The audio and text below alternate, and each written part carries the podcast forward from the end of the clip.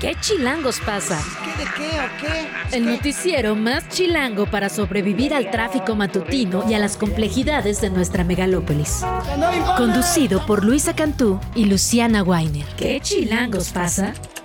La información necesaria para amanecer, sobrevivir y disfrutar en la capital del país. Queremos que ustedes gocen. Música para bailar, señor. Aquí comenzamos.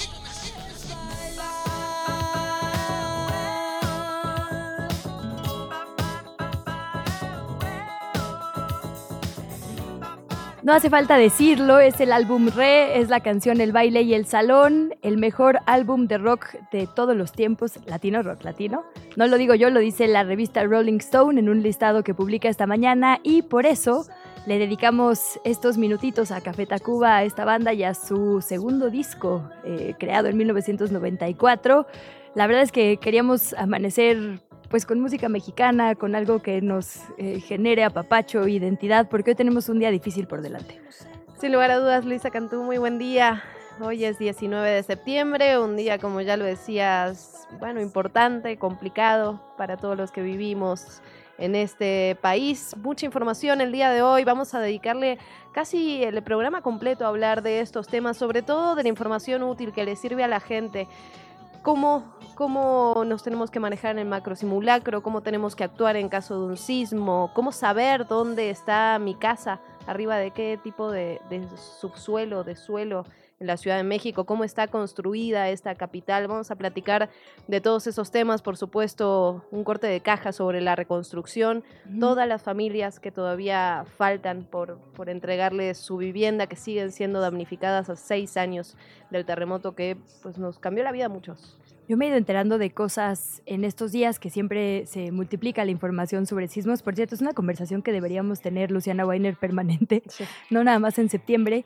Eh, pero, por ejemplo, cuando yo estaba buscando departamento, como que mi mamá y la gente mayor me decía, ah, vete a uno viejo que ya haya aguantado los sismos anteriores. Y ahora me voy enterando que no, que en realidad eso es una medida peligrosa porque los edificios también tienen, digamos, vida útil. Hay que saber si nuestra casa tiene vida útil, hay que saber también si las nuevas construcciones, como bien dices, están en regla. E incluso cosas muy tontas como dónde pongo el librero, si lo fijo o no a la pared, qué hago con los vidrios. Es importante que haya fuera de mi edificio, es decir, si es cemento, si es pintura, si es madera, si es vidrio. Hay cosas que obviamos y que pueden salvar vidas y eso lo vamos a estar hablando a detalle el día de hoy. Y no menospreciar el tema del macrosimulacro. En muchos lugares eh, no le hacen caso, no lo toman en cuenta. Y lo cierto es que, y creo que eh, lo aprendimos particularmente en el 2017, este tipo de, acciones salvan vidas, en efecto. Eh, hemos tenido muchísimos testimonios a lo largo de todos estos años de cómo el, el macrosimulacro de ese año permitió que muchos niños, sobre todo en jardines infantes, supieran cómo, cómo salir, qué tenían que hacer, que estuvieran preparados. En fin, de eso y mucho más vamos a platicar el día de hoy. De hecho, vamos a empezar con información general porque lo cierto es que también en la política y también en las otras campos se están moviendo las cosas. Luisa, si te parece, empezamos.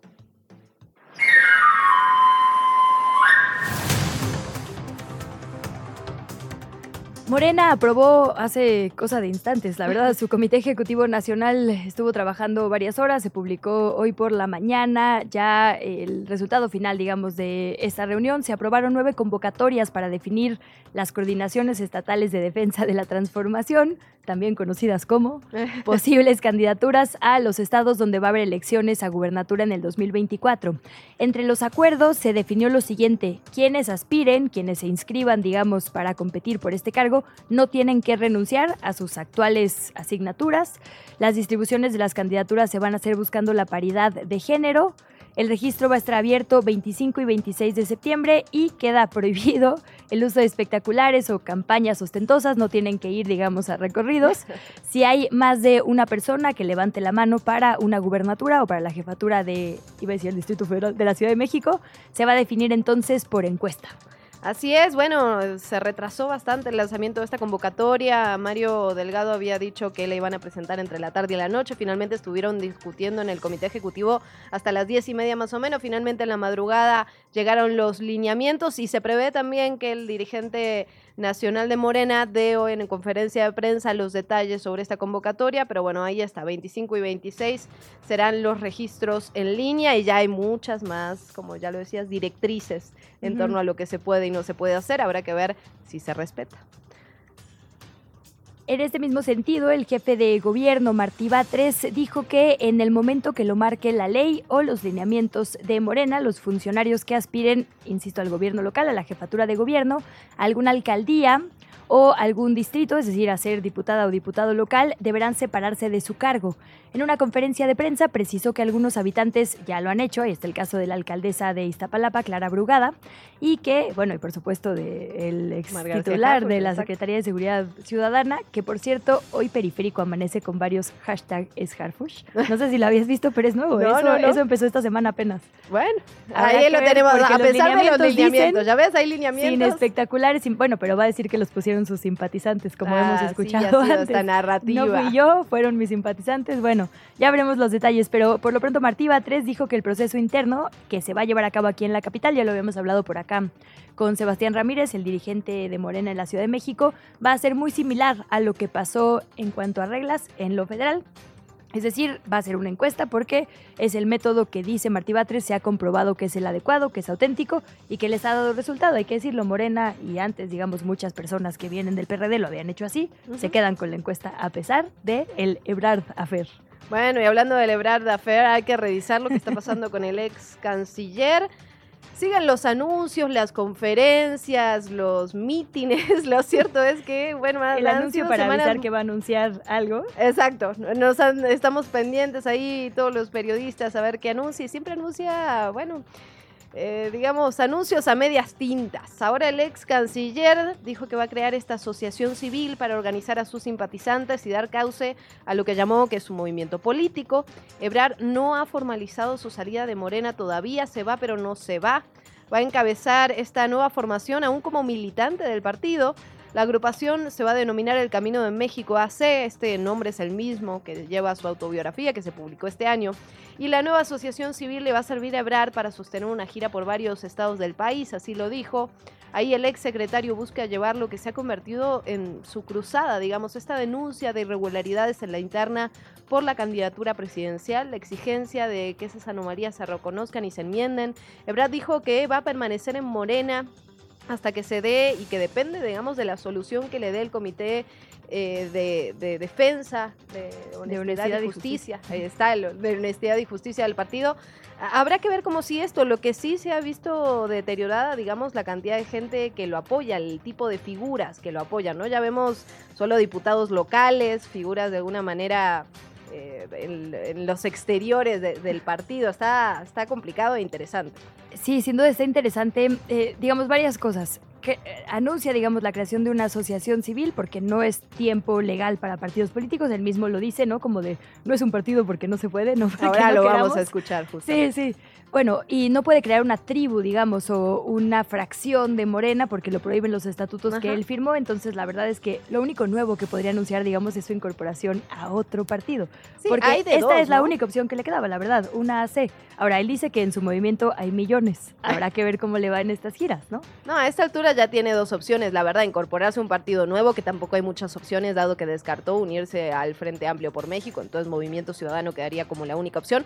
Y la otra opción es que esté haciendo algún tipo de negociación adentro de Morena. Sin embargo, llegado ya a esta instancia se ve muy complicado. O que tenga una mira más a largo plazo, podría ser. Digo, lo que decías de los diputados locales y diputadas, digamos, eh, legisladores en general y legisladoras, sí puede ser importante porque acuérdate lo que decían Claudia Sheinbaum, el propio presidente, sobre el plan C. Como si no nos dejan, eh, digamos, eh, pues operar con ciertas propuestas en este momento, el plan C, eh, como digamos la electoral eh, y demás, la del Poder Judicial, que es fundamental. El plan C es tener ahora mayoría otra vez, digamos, de manera que no necesiten negociar para poder aprobar reformas, por ejemplo, constitucionales, ¿no? Eso sí podría peligrar si hay gente a la que se le dan candidaturas y las gana o gente, pues, ebrardista que a la mera hora justo negocia internamente para lograr este objetivo de Morena. Entonces, bueno, sin duda será interesante. Si te parece, lo escuchamos y seguimos comentando. informarles lo que aquí estamos diciendo. Es una asociación civil lo que estamos formando hoy, no es un partido. Aclaro, porque los partidos no se pueden formar ahorita. ¿Por qué formamos una asociación? Somos, es la forma de organizarnos. Somos un movimiento político. Es súper interesante que le diga movimiento y hay, digamos, muchas columnas y análisis el día de hoy diciendo, ay, es lo mismo que hizo Andrés Manuel eh, López Obrador cuando dejó el PRD para formar Morena. Pero creo que sí hay que recordar un poco, y sobre todo en un día como hoy, la mm, eh, historia de Marcelo Ebrard, porque no es la primera vez que rompe, lo sabemos, con un partido político para formar otro. Y como bien dices, ahí es interesante saber si lo está haciendo para negociar. Cuando rompió eh, de la mano de Manuel Camacho Solís con el PRI, para formar el partido de Centro Democrático, al final terminó también negociando, digamos, para declinar en favor de antes Manuel López Obrador. Es decir, sí es alguien que tiene muchísimo callo político, por decirle de alguna manera, ¿no? Sin lugar a dudas, tiene una experiencia vasta en todos los partidos de este país. Pero bueno, sí, la verdad es que sí ha llamado la atención en, los últimos días, en las últimas semanas, hacia dónde va este cauce, ¿no? O sea, hablábamos hace unos días que está de alguna manera ganando tiempo, que los tiempos de movimiento ciudadano sabemos que son otros, digamos, apegados a la ley, a diferencia del resto de los partidos. Sin embargo, eh, cada vez se ve un camino un poco más difícil hacia, hacia el futuro y también habiendo pasado por los puestos políticos por los que ha pasado. Eh, digamos, qué puesto podrían estar negociando que les sea de su interés. Creo que ahí está la pregunta. Y es interesante esto que dices del Camino de México, su autobiografía efectivamente publicada con toda la intención, digamos, de ser un pilar de su candidatura presidencial, porque justo eh, como bien dices, él recapitula, digamos, su historia personal y política y dice que lo siguiente para él solo sería la presidencia de México. Pues si recordamos un poquito, digamos, la historia de, de Ebrard, desde, digamos, eh, su época estudiantil, muy distinta a las de otras figuras de Morena, una época estudiantil en escuelas privadas, las hallistas, donde también fue, digamos, líder, pero pues en un sentido obviamente muy diferente a los SHs como Claudia Sheinbaum y demás. Dice que su mayor pelea, digamos, en ese entonces era contra la infiltración del Yunque, la ultraderecha que estaba cooptando alumnos y maestros, y entonces ahí él dice, yo voy a ser presidente porque me di cuenta que lo mío es la política. Saliendo después entra al Colmex, por cierto, Sergio Aguayo le hizo el examen junto con, todo esto está en su libro, es que lo traigo fresquito, entonces ahorita pregúntenme. Eh, Camacho Solís sale del Colmex y como dices, en el momento que egresa empieza a trabajar en la vida política, en diferentes puestos, eh, muy de la mano de Camacho, en la reconstrucción de la ciudad precisamente después del sismo, en diferentes puntos. Eh, y ese es un par de aguas, de hecho. Sin duda, claro, claro. Sí, digamos que momentos definitorios para él, ¿no? Aquí, y donde conoce la capital, eh, digamos, eh, conoce también a las figuras que se están formando en la capital, figuras, digamos, de asociaciones de vecinos que se están empoderando. bueno, ahí es, digamos, una parte que él mismo reconoce importantísima en este libro de su carrera. Y bueno, también otro momento, el 94, eh, con la negociación de los zapatistas, el quiebre con el PRI, todo su paso por el PRD, bueno, ahora con Morena, es decir, es alguien que la verdad yo creo que le estamos dando poco crédito cuando decimos, ay, está improvisando, está viendo qué hacer. Me parece que más bien es alguien acostumbrado a calcular. Y justo. Es que sin lugar a dudas, es que esto que dices es interesante y por eso llama tanto la atención eh, lo que ha hecho en las últimas semanas, creo yo. Porque las opciones finalmente no son tantas. Sí, ahí nada más decir, en su propia biografía él dice, mi máximo tributo es la capacidad de negociar, ¿no? De y lo ha demostrado en el gobierno de Andrés Manuel López Obrador. Lo cierto es, que nos ha sacado de problemas con Estados Unidos, ha negociado digamos, grandes cosas. Había hasta memes, stickers al respecto. Entonces, incluso con las vacunas, un tema que, que ni siquiera, digamos, le atañía directamente. Entonces, pues habrá que ver, yo estoy de acuerdo, creo que tiene un gran colmillo político, creo que eh, sin duda está haciendo algún cálculo, pero habrá que ver si le sale porque ya la situación está muy, pero muy complicada. A ver, te leo dos frases de su biografía que traigo aquí.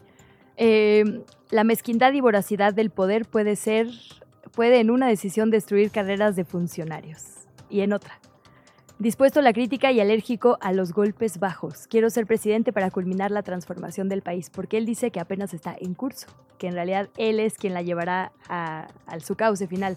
Y eso es algo que le ha como, con lo que ha chocado, digamos, con Claudia Sheinbaum, ¿no? Claudia decía durante estos recorridos del país para ver quién ganaba la coordinación de comités de defensa, eh, yo soy la cuarta transformación también, ¿no? Digamos como... Eh, pues sí, en un guiño al presidente, esta es la cuarta transformación, ya llegó y yo soy la continuidad. Y Ebrard decía, apenas estamos en camino, falta y solo lo puedo hacer yo. Entonces, interesante también, digamos, todo lo que esconde eh, entre líneas bueno, esconden ambas figuras o todas las que en este momento están buscando, eh, pues sí, nuevos puestos políticos. Se va a poner, creo yo, bastante interesante. Se va a poner interesante. Recordemos que también no es la primera vez que, que declina ¿no? a buscar la presidencia. Y, y si hablábamos del futuro, pues cuántas más le quedan, eso creo que también es un cálculo que hay que hacer. En fin, estaremos siguiendo. Sí, podríamos seguir aquí un ratote. Pero también tenemos que hablar de lo que ocurre del otro lado, en el Frente Amplio por México. La senadora Xochil Gálvez, todavía senadora, se reunió con miembros del Consejo Coordinador Empresarial este lunes en el Club Industriales de la capital. En este encuentro, la aspirante presidencial del Frente Amplio por México ofreció a los empresarios cumplir la ley para atraer inversiones, así como terminar con la polarización que dijo se respira en la vida pública. Galvez externó su compromiso por cumplir con las labores del gobierno en diversas materias, hablamos de energía, hidráulica, los impuestos. También el Consejo Coordinador destacó que se trataron asuntos como la inversión, la infraestructura, la seguridad, la tecnología del futuro, capacitación de talento humano, agronomía y el nurturing. Esto, digamos, en relación a lo, lo que está haciendo de forma oficial. Ahora bien, está también con todos estos recorridos donde se queda en la casa de las personas que le invitan a quedarse, un poco a reacción de lo que hizo eh, Morena en la Ciudad de México, ¿no? Que amenazó con demoler su casa por estas irregularidades que ha habido en el proceso. Y a partir de ahí empezó este hashtag de mi casa es tu casa y ahora pues Xochitl puede dormir en tu casa. Oye, y no quiero ser así, pero ayer vi un meme que me hizo reír mucho que decía como misma vibra y era la foto de Xochitl en una casa con la de Anaya, que se hizo muy viral, ya sabes, como acostadito en el piso Ricardo Anaya, quien también aspiró, digamos, por el pan a la presidencia, cuando hizo su recorrido para conocer México y demás, que también estuvo en las casas y lo veíamos ahí que comiendo tortillita en la mañana, que paseando los conejitos, no sé qué. La verdad es que si algo nos han dejado estos meses de política son, como dices, buenos memes y buenos stickers. Y buenas anécdotas para contar, por cierto, son las 7 de la mañana con 18 minutos. Eh, ya empezó la ceremonia de izamiento de la bandera. El presidente sale de Palacio Nacional, lo acompaña el jefe de gobierno, Martí Batres, los secretarios de Marine de la Sedena, la secretaria de Gobernación, Luisa María Alcalde. También está Rosa Isela Rodríguez, secretaria de Seguridad Ciudadana, David Córdoba, jefe de la Guardia Nacional la secretaria de Protección Civil, Laura Velázquez, este, esta ceremonia de izamiento de la bandera en memoria de las personas que fallecieron en los sismos del 19 de septiembre, está empezando en este momento. Así es, fue justamente a las, bueno, ahí hay polémica porque duró como dos minutos, ¿no? Si fue a las 7 de justo 17, 7, 19. Lo cierto es que la ciudad se sacudió, la Ciudad de México en 1985, un terremoto de magnitud 8.1 que dejó de manera oficial, digamos, a 3.100 personas muertas, pero las cifras extraoficiales, las de sociedad civil, hablan de hasta posiblemente 10 veces más. Sí. Bueno, tenemos que hablar también de lo que ocurre en la Ciudad de México con los feminicidios, Luisa. Sí, sí, la mexicana Aiselet Gutiérrez, de 29 años, es sobreviviente, fue víctima de un intento de feminicidio el 18 de septiembre del año pasado, del 2022. Su expareja la agredió con 27 puñaladas, estuvo muy cerca de perder la vida. Con numerosas secuelas está exigiendo que su agresor sea detenido, que rinda cuentas ante la justicia. Ayer precisamente se cumplió un año de este ataque y por ello hubo una protesta. Fue a las 4 de la tarde en el Ángel de la Independencia, la Victoria Alada y en Paseo de la Reforma. Aiselet estuvo acompañada de amigas, familiares y todas ellas pidieron justicia, pidieron localizar a Julio César N., quien es agresor, expareja y padre de su hija y hoy prófugo de la justicia.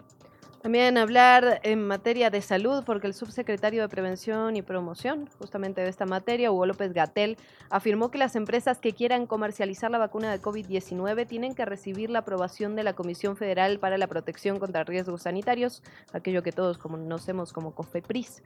Señala que es muy diferente un expediente de autorización de uso de emergencia, como se tuvo en México y en todo el mundo durante la pandemia, a uno que sea de comercialización del producto farmacéutico, en este caso hablamos de vacunas.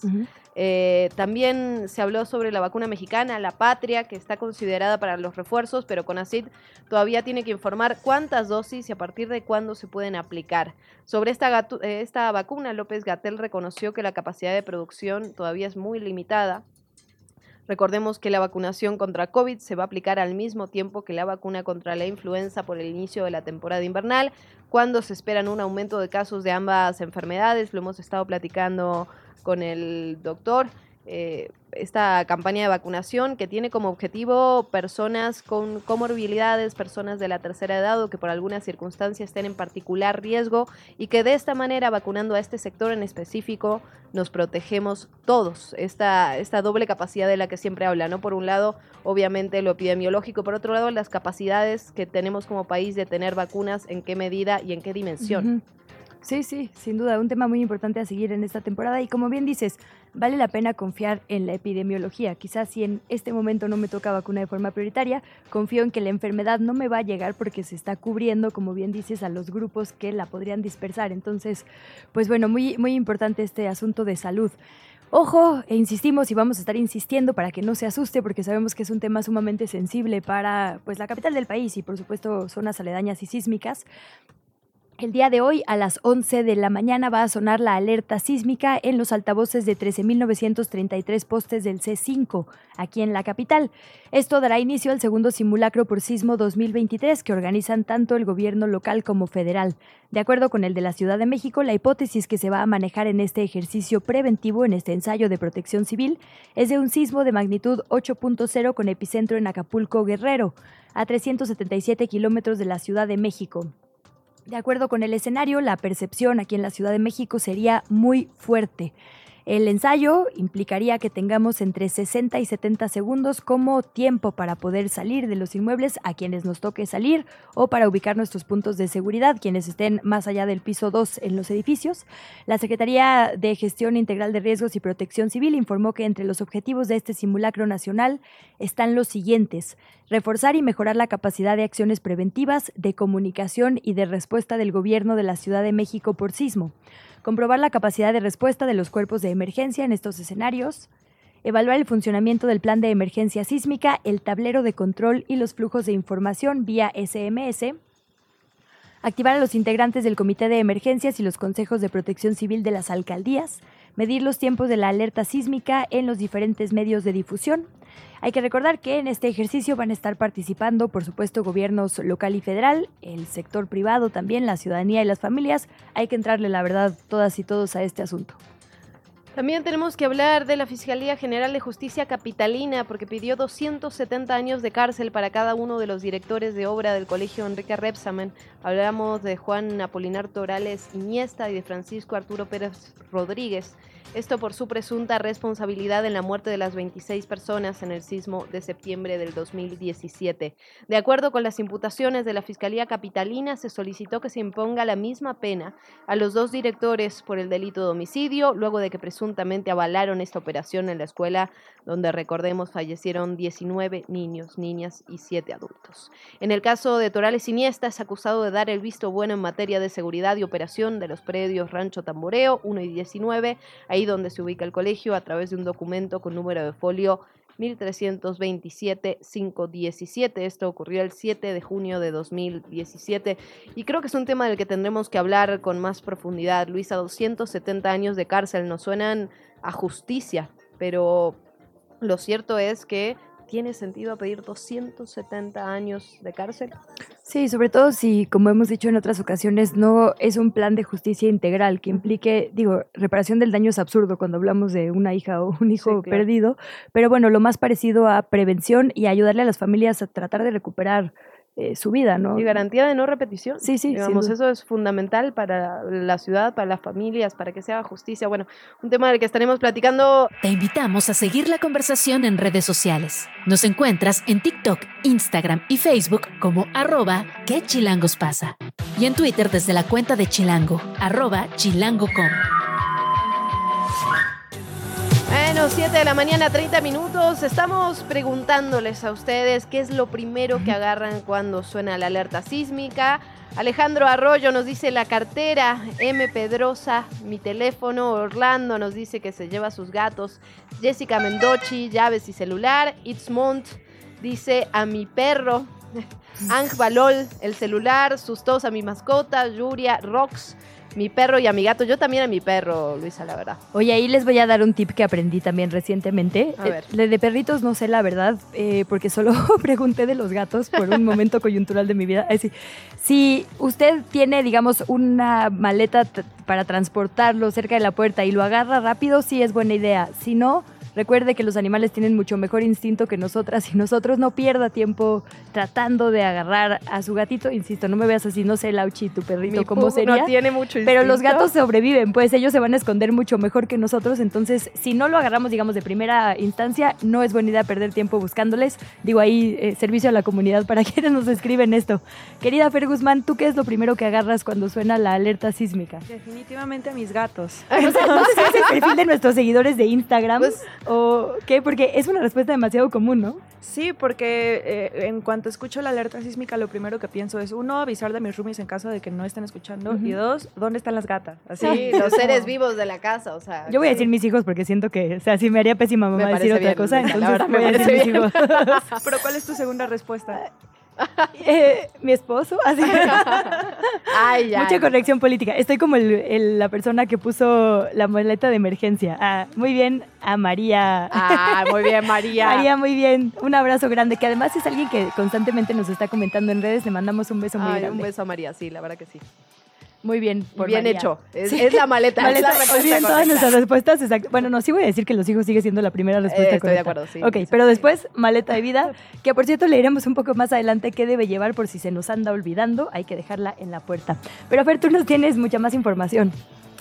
Sí, pues hay un asunto eh, con un edificio que todavía está con una situación pendiente de de entregar ciertas cosas, cerrar ciertos procesos y me gustaría que platicáramos un poco sobre bueno, cómo va la vida, cómo sigue la vida después del 2017 y qué cosas sí pudimos haber encontrado en la pérdida y aprovechado después de esta pérdida. Entonces preparamos una nota sobre un caso muy particular de comunidad vecinal y está aquí.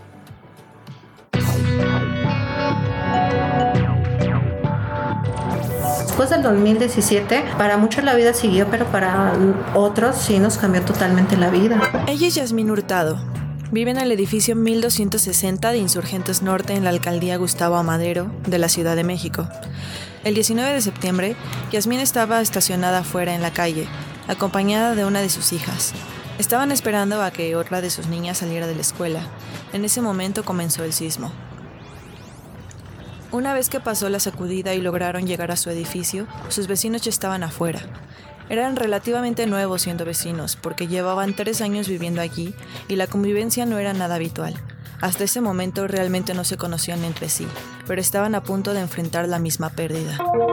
Entonces ahí fue donde empezamos a conocernos, a, organizarnos para subir por las cosas, por el documentos, eh, dinero y un poco de ropa y bajar. Esa fue la primera de las cientos de organizaciones vecinales que han tenido hasta la fecha.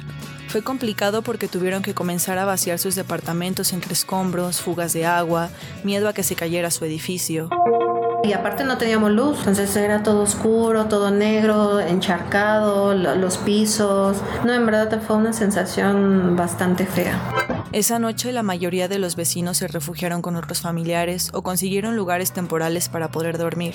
Al día siguiente llegaron autoridades locales y les prometieron que en un mes el edificio quedaría reparado y listo para que pudieran volver a casa. O sea, eso jamás pasó. Llevábamos dos meses, nada, tres meses, nada. Y sí, ya empezamos como que a vecinos, ¿qué vamos a hacer?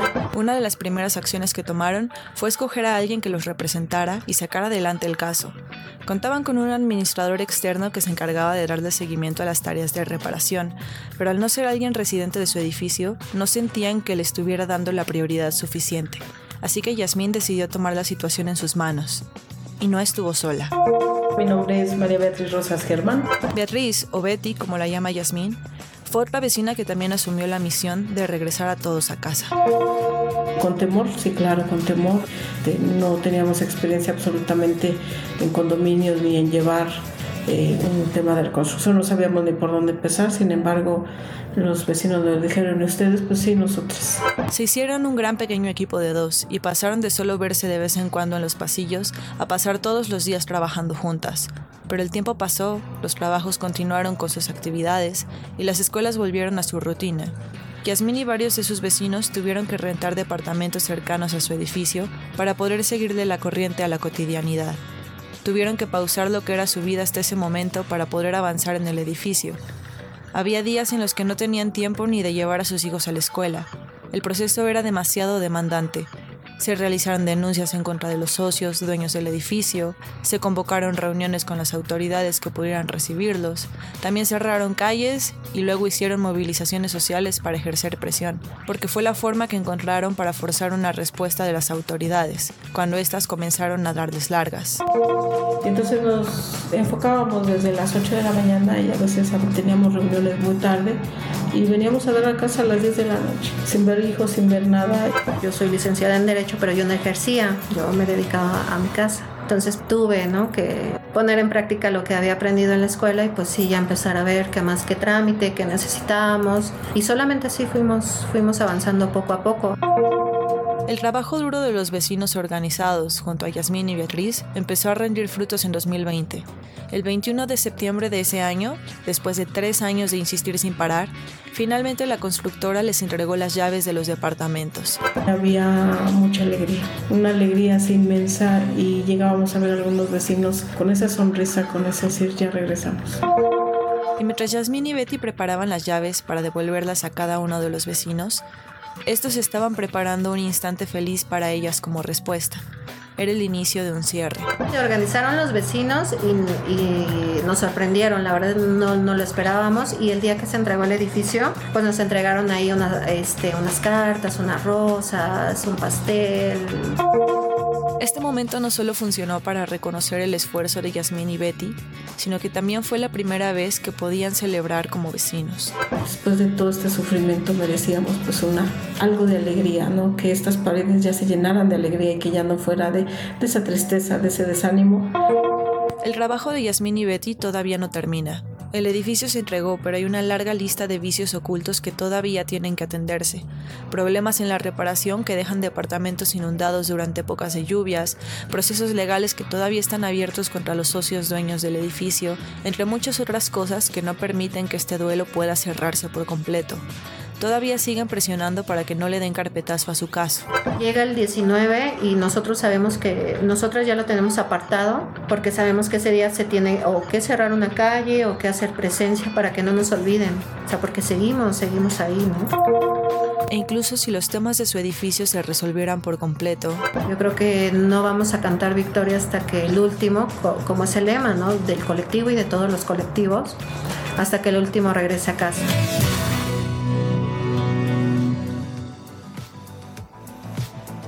Hasta que el último regrese a casa, Fer. Eso es lo que se pide desde los colectivos de vecinos, de vecinas que se han unido y lo importante que ha sido esta lucha colectiva para la reconstrucción. Lo cierto es que sin estos grupos seguramente estaríamos mucho más lejos de lo que estamos.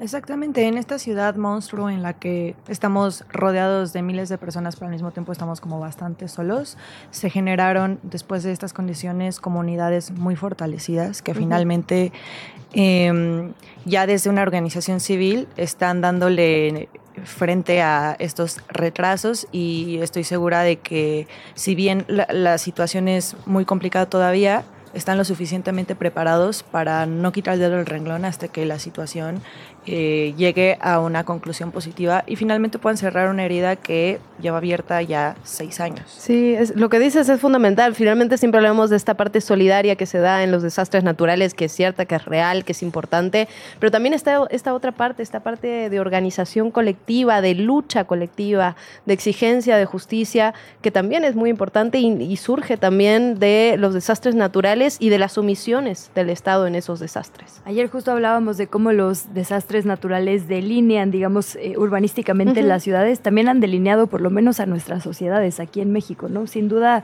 eh, hay, digamos, son puntos de quiebre, son parteaguas importantísimos. Literalmente también de ahí han surgido organizaciones políticas y figuras políticas justo por la importancia de la organización en esos momentos. Exacto. Y solo como por tocar un tema que se mencionó rápidamente en esta cápsula, esto de los vicios ocultos, yo no sabía qué significaba antes, pero les comparto que son como aquellos desperfectos que pudiera tener eh, un objeto, algo vendido, en este caso la reparación del edificio, que son difíciles de percibir a simple vista. Y eh, digamos que entre comillas pudiera ser algo superficial porque son cosas de acabados, etcétera, pero esos problemas de vicios ocultos y acabados, en este caso particular de este edificio, eh, generan cosas como inundaciones dentro de los departamentos porque hay filtraciones importantes de agua y aunque si bien el edificio estructuralmente no va a caerse después de un siguiente sismo, está bien, sí siguen funcionando estos vicios ocultos mermando la calidad de vida de las personas que viven allí. Entonces, pues sí es una buena pregunta replantearse esto de, ok, Martí Batres habló de, se entregaron el 90% de los edificios, también una cifra un poco pues cuestionable eh, dentro de los colectivos de, damnificados, pero de estos, digamos que sí, de estos 90% que ya se entregaron, ¿Qué, cantidad tiene todavía vicios ocultos? Y de esos vicios ocultos, ¿cómo afectan a la vida y la calidad de vida de las personas que han tenido que sufrir esto? Sí, hay que hacer la chamba bien. No, no se trata nada más de dar porcentajes y números, sino de verdaderamente cumplirle a la gente. Como bien dices, fugas de agua, pero por ejemplo una fuga de gas, ¿no? O sea, hay cosas que no será estructura, pero sin duda es calidad e incluso peligro, digamos, latente para la gente. Y dinero, y dinero que asciende a miles y millones de pesos que tienen que finalmente salir de los bolsillos de las personas inquilinas. ¿Y qué pasa con, con con esas como deudas, que, hay, hay presupuesto para financiar este tipo de cosas, no, etcétera. En efecto, de hecho vamos a platicar en unos minutos más con la comisionada para la reconstrucción. De todo esto vamos a estar platicando en unos momentos Parece que ya la tenemos justamente, Luciana. ¿Ah? ¿Correcto? Ya la tenemos, sí. Muchísimas gracias, Fer. Si quieres quedarte para la entrevista, la verdad, con todo este trabajo que hiciste y el reportaje, nos gustaría mucho también escucharte y escuchar, por supuesto, a la comisionada para la reconstrucción, Yapneli Maldonado. Muy buenos días y gracias, eh, comisionada, por su tiempo en un día como hoy. Buenos días por el espacio que nos dan para difundir el programa. Muchísimas gracias, comisionada. Eh, bueno, primero me gustaría pedirle un corte de caja a seis años de este sismo, cómo va la reconstrucción. Hablábamos hace un ratito, no sé si, si llegó a escuchar, pero estas cifras ¿no? que da por un lado el jefe de gobierno Martí Batres, sin embargo, desde la comisión misma se tenían otras. Esta semana no, no pude entrar a la página porque estaba como caída, no se podían bajar las cifras. Pero, ¿cómo va la reconstrucción? ¿Cuál sería el corte de caja? Bueno, primero eh, comentar que estamos hablando del mismo eh, porcentaje de avance, de las mismas cifras, de las mismas casas atendidas. Eh, todo lo que tenemos en atención y entregado representa el 92% y solamente estamos trabajando en acuerdo con familias para iniciar lo antes posible este 8% que prácticamente se trata de edificios. Comisionada, es una época en la que el Congreso local va a discutir el presupuesto. Nos presentaba nuestra colega Fer Guzmán una nota sobre que a pesar de este grandísimo porcentaje de vivienda entregada, es vivienda que todavía tiene, digamos, eh, áreas de oportunidad, por ponerle una, un adjetivo, como vicios ocultos, que sabemos pueden ser peligrosos para las familias. ¿Se va a pedir presupuesto para esto? Eh, ¿Todavía, digamos, está considerando que haya más recursos para damnificados? En el caso de los vicios ocultos es muy importante hacer saber que quien tiene la obligación es justamente la empresa contratada. Se da un periodo de un año y se hace una visita técnica, se levanta una minuta y una bitácora y a partir de entonces está el compromiso de fecha para atender estos vicios ocultos. En los casos de los vicios ocultos no se requiere presupuesto adicional, dado que los, los que existen y nos reportan en tiempo y forma, pues son atendidos con este mecanismo que además está respaldado en cada uno de los contratos. Comisionada, me gustaría preguntarle por algunos casos particulares. Eh, hemos platicado en otra ocasión sobre el Departamento de Aguascalientes 12, que tiene un, conflicto legal que, por lo que entiendo, sigue, sigue su curso, y también por el conjunto de Tlalpan 550. Había un tema ahí sobre el costo de los acabados que también justamente estaba relacionado con la empresa constructora. ¿Cómo van estos dos casos en particular? ¿Qué avances ha habido? Bueno, comentar que en el caso de Aguascalientes, eh, en efecto, hay un proceso judicial que se está siguiendo. Nosotros hemos hablado en distintas ocasiones con las familias damnificadas. Creemos que podemos, como gobierno y comunidad damnificada, llegar a un acuerdo y comenzar la intervención cuanto antes. Desde hace tiempo nosotros hemos expresado que es el caso que nos preocupa porque eh, las familias piensan que a través del mecanismo judicial eh, va a haber un tipo de intervención que es que se nos ordenen la demolición y se reconstruya. Nosotros sabemos que ese inmueble puede rehabilitarse. No obstante, estamos sugiriendo unos estudios que queremos comenzar cuanto antes para que nos confirmen si esto es así y poder iniciar cuanto antes la intervención. Nosotros no nos decantamos por una cosa o la otra. Queremos que el edificio se atienda la dolencia del edificio de acuerdo a lo técnico, no de acuerdo a la voluntad eh, o al capricho, pues, de este de alguien. Queremos que eh, se intervenga con lo que nos recomienden los estudios que se deba de hacer. Ese es el planteamiento. ¿Y qué planteamos eh, de manera adicional? Que creemos que a través de la construcción del diálogo y de una mesa de trabajo y no a través de amparos podemos atender este este inmueble y garantizar como gobierno en apego a la ley que las familias regresen a una vivienda segura. En relación a Tlalpan 550, eh, este multifamiliar de grandes dimensiones está a unas semanas de quedar totalmente seguro. Eh, quiero compartirles que ahí se hincaron 134 pilotes que se hicieron en muros eh, de rigidez y muros mocheta. Se está terminando el contraventeo y que en efecto, como tenía deficiencia constructiva más el daño del sismo, pues ha requerido una inversión significativa. ¿Qué les planteamos a las familias? que todo el recurso se fuera destinado para dejar seguro el multifamiliar y también muy funcional, es decir, con que funcione perfectamente el gas, la luz, eh, las cisternas, los elevadores, las escaleras, que sea funcional para la vida diaria. Eso nos reduce o nos acota poder atender muchos acabados. Sin embargo, a todas las personas que no habían tenido ningún seguro, ningún crédito del Instituto de Vivienda Condonado, les ofrecimos darles mayores alcances a los departamentos, pero hay otros departamentos que tuvieron créditos del INVI condonados y que pues que a ellos les solicitamos que hagan frente pues a estas necesidades internas de los propios departamentos.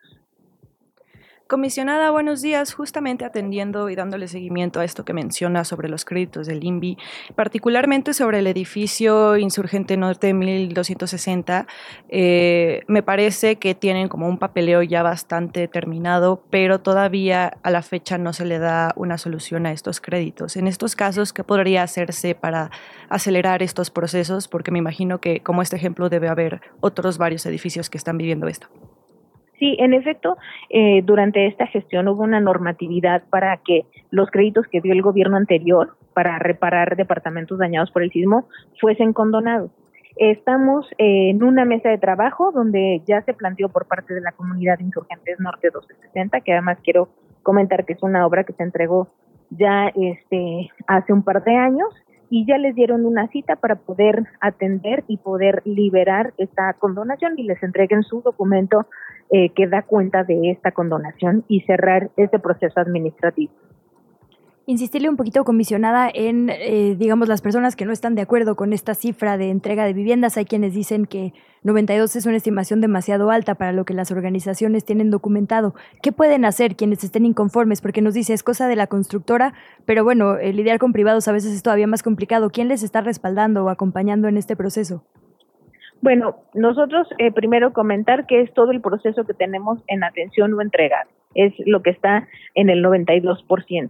Y los casos que estén en un mecanismo privado, pues bueno, hemos acompañado algunos casos que así nos han solicitado facilidades administrativas, asesorado técnicamente, asesorado financieramente para que cuentes, cuenten con mayores herramientas para llevar a cabo, eh, digamos, su proceso de reconstrucción y decirles a todas las personas que aquí está el gobierno de la ciudad, que hemos tendido la mano, lo seguiremos haciendo para acompañar el regreso a casa, a una casa segura, todas las familias damnificadas. Entonces, es un gobierno de puertas abiertas, una comisión de puertas abiertas y atendemos yo en particular de manera personal a todas las, familias que así lo solicitan. Perfecto, comisionada. ¿Y eh, cuál consideran desde su lado el, que es el proceso final, que se le pone un punto final a, que el, caso está completamente cerrado? Eh, bueno, eh, es muy importante decir que en todas las obras eh, hay un acta de entrega. En los casos de la vivienda multifamiliar que se rehabilita hay una constancia de seguridad estructural.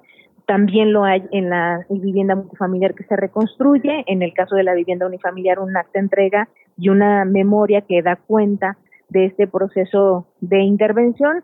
eh, cuando nosotros cerramos cada proceso, en el caso de la vivienda multifamiliar, cuando se entregan los libros blancos que establece justamente lo que se hizo en cada uno de los edificios con su respaldo en catálogos de conceptos, en planos y todo este respaldo técnico y lo mismo en una carpeta de menores dimensiones en la vivienda unifamiliar.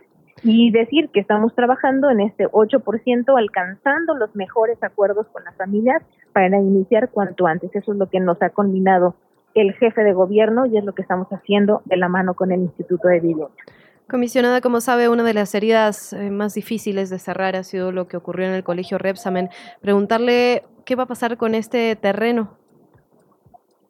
Bueno, no tengo conocimiento. La Comisión para la Reconstrucción está enfocada a la vivienda y, y eso es lo que estamos atendiendo.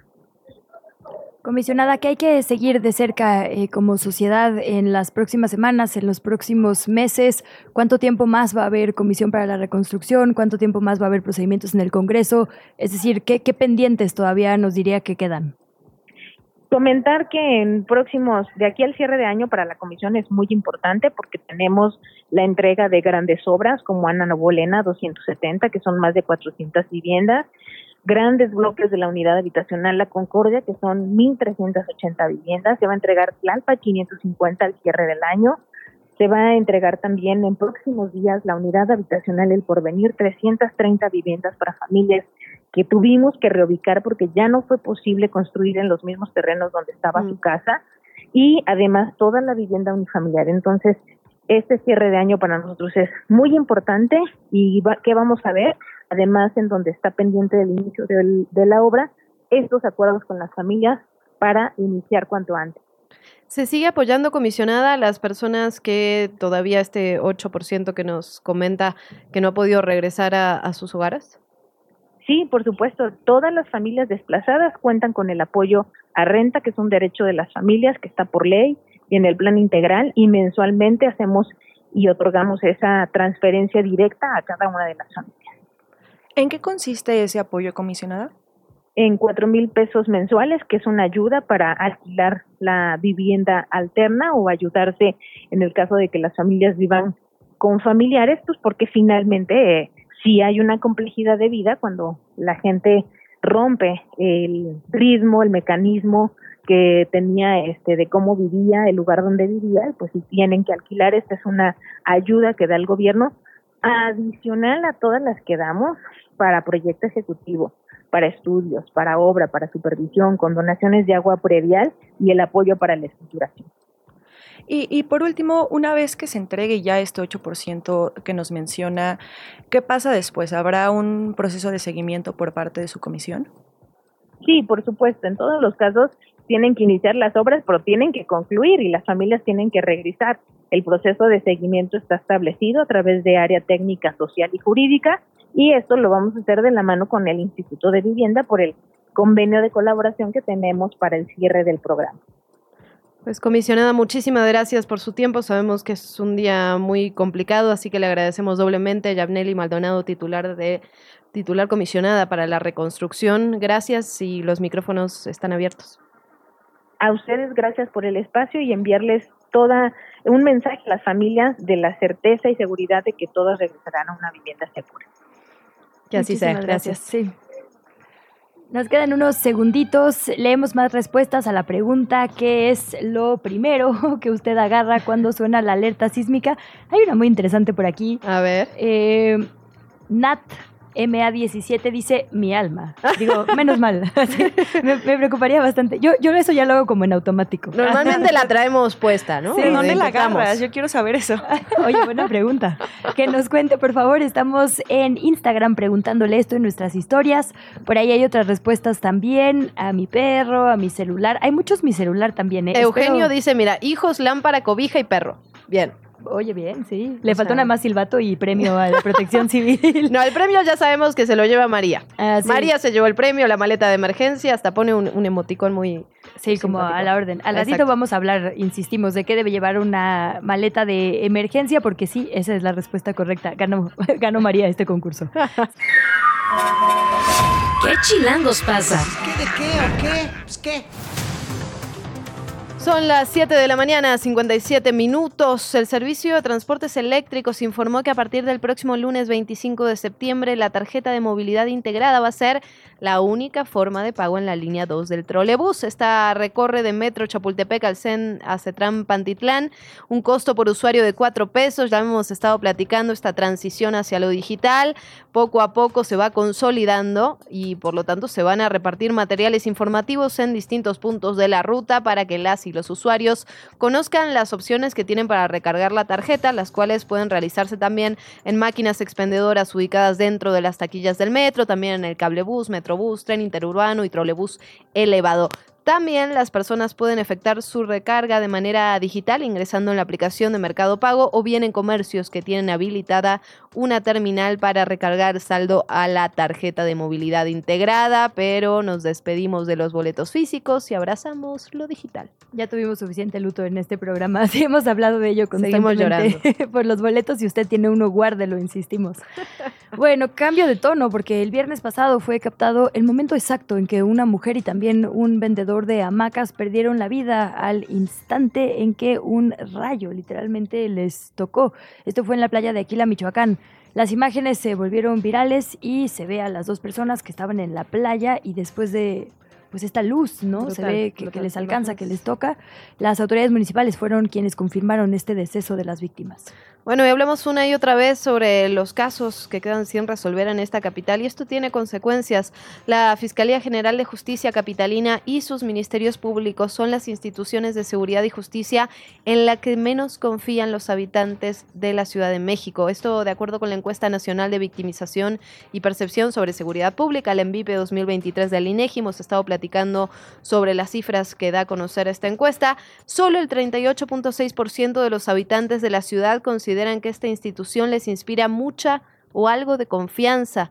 Esto, hay que decirlo, es un porcentaje menor al promedio nacional. El promedio nacional está muy por arriba, 58.1%, las fiscalías estatales. El contraste es que la Secretaría de Marina, bueno, tiene la más alta confianza en los habitantes de la ciudad, hablamos del 89.2%, y siempre hablamos de esas cifras relacionadas con el ejército, con la Marina, justamente porque son instituciones que tienen poco contacto con el ciudadano, con el ciudadano promedio, ¿no? No tienen un contacto directo y aparecen justamente en los desastres naturales, aplicando el plan DN3 y justamente esto genera una alta confianza, una mirada eh, positiva, digamos, de la ciudadanía. También hay que decir que en 2023 eh, es la segunda institución que más ciudadanos consideran corrupta. La Fiscalía de la Ciudad de México, 81.7% de los encuestados, tantito por abajo de la Policía de Tránsito que alcanzó un 82.7%. La Fiscalía se ha mantenido en el último lugar de confianza desde 2019, de acuerdo con la ENVIPE, salvo por 2020, cuando registró un 38.2% de confianza, que tampoco, hay que decirlo, es una cifra demasiado positiva. Hasta así las cosas. En otro tema, el presidente Andrés Manuel López Obrador afirmó ayer, lunes, que su gobierno tiene las grabaciones de las conversaciones pues privadas internas, digamos, del cártel Guerreros Unidos vinculadas con la noche de la desaparición de 43 normalistas de Ayotzinapa en septiembre del 2014 y dijo el presidente que está a favor de difundirlas, que él es partidario de la transparencia, pero que para ello hay un debido proceso y que por supuesto tendría que pedirle permiso, digo, faltaba menos, ¿no? No, bueno. a los padres y madres, a las familias, digamos, de estos jóvenes desaparecidos. Ha causado muchísima controversia este tema, Luciana, porque se han publicado transcripciones desde la prensa y esto ha sido muy doloroso para Desde la prensa y desde el gobierno. O sea, recordemos ese informe en el que Encinas puso De supuestos mensajes verdad, de la comisión. Bueno, Eh, mensajes, exacto, sin comprobar, digamos, ¿no? Que, que no habían sido verificados. Exacto, no habían sido verificados, fueron una Sí, sí. transcripción de estos supuestos mensajes, incluso las familias no estaban informadas sobre lo que se iba a hacer. Digo, ha sido un proceso eh, realmente muy, muy complejo el que, el que ha ocurrido con la investigación sobre Ayotzinapa.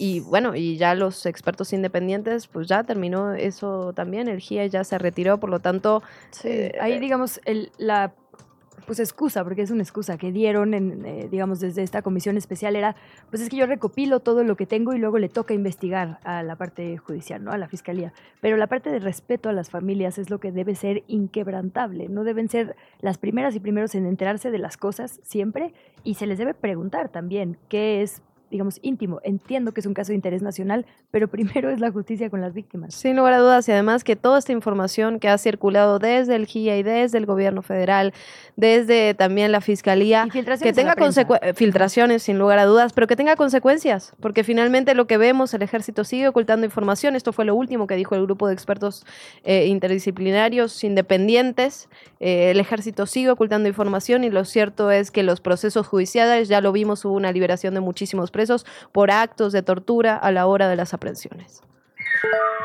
¿Qué chilangos pasa? En los medios y en las redes sociales.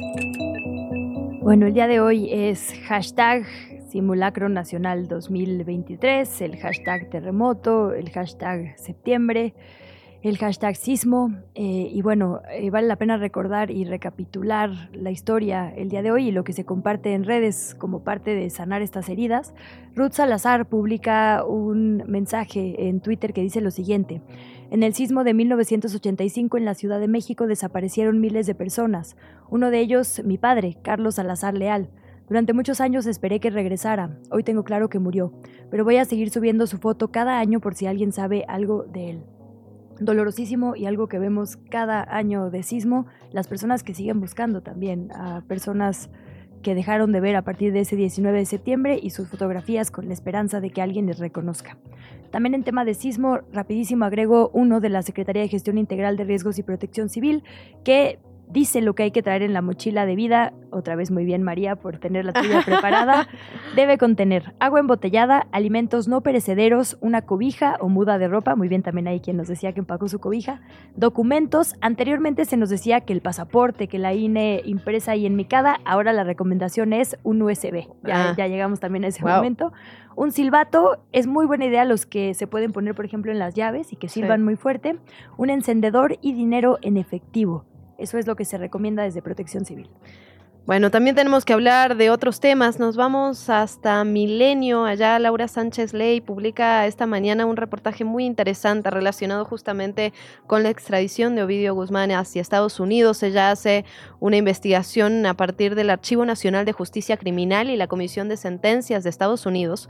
Y lo que descubre es que el 23% de los crímenes del orden federal, estos delitos federales que son considerados ofensas graves en Estados Unidos, eh, han sido cometidos por mexicanos, esto entre el 2020 y 2021, es decir, 13.000 connacionales fueron sentenciados en la Unión Americana por alguna de estos delitos. Hay que decirlo, no es ve el perfil también, ¿no? Reconoce que son jóvenes entre 30 y 40 años, normalmente son hombres, muchos de ellos ya contaban con antecedentes penales y si bien eh, hay muchísimos, unos 10.692 que fueron acusados y castigados por delitos relacionados con la migración, que son de mediana a severa gravedad, también hay que decir que hay 1.934 eh, que fueron sentenciados por tráfico de drogas como metanfetamina, fentanilo o cocaína.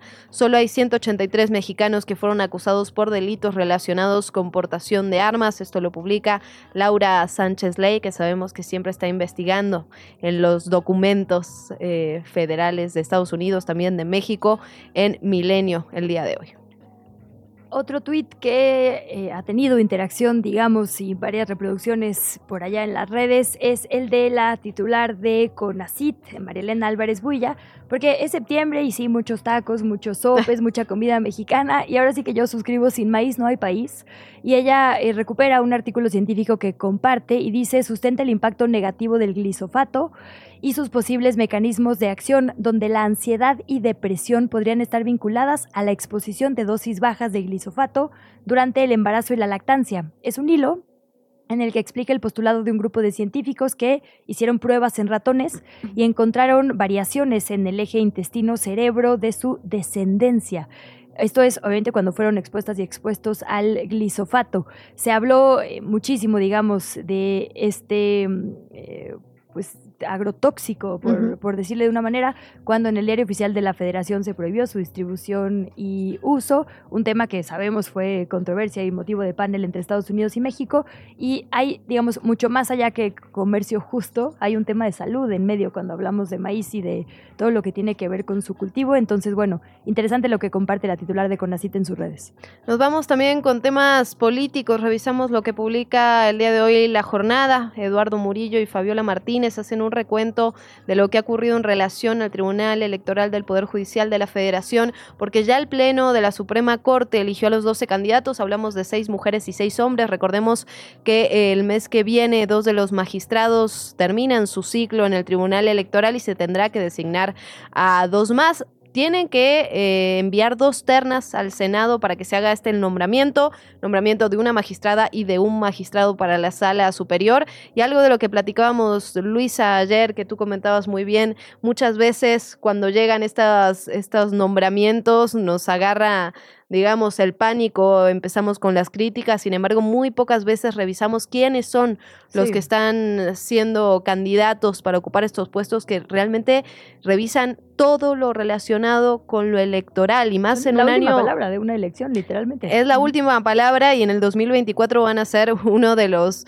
de los tribunales colegiados más importantes del país que va a tomar decisiones sumamente eh, digamos, fundamentales para la sociedad mexicana y por eso vamos a estar dándole seguimiento, poniendo ahí el ojo en el renglón. Ahí déjame sumarte, hace hoy Político MX una buena recapitulación de estos 12 finalistas que ya nos comentabas, eh, Luciana, para sustituir a José Luis Vargas y a Intalferi Infante.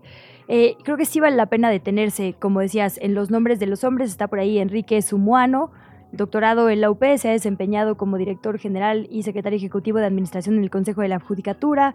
Está Juan Carlos Silva Adaya, en el caso de los hombres, maestro en Derecho por la Facultad de Derecho de la UNAM.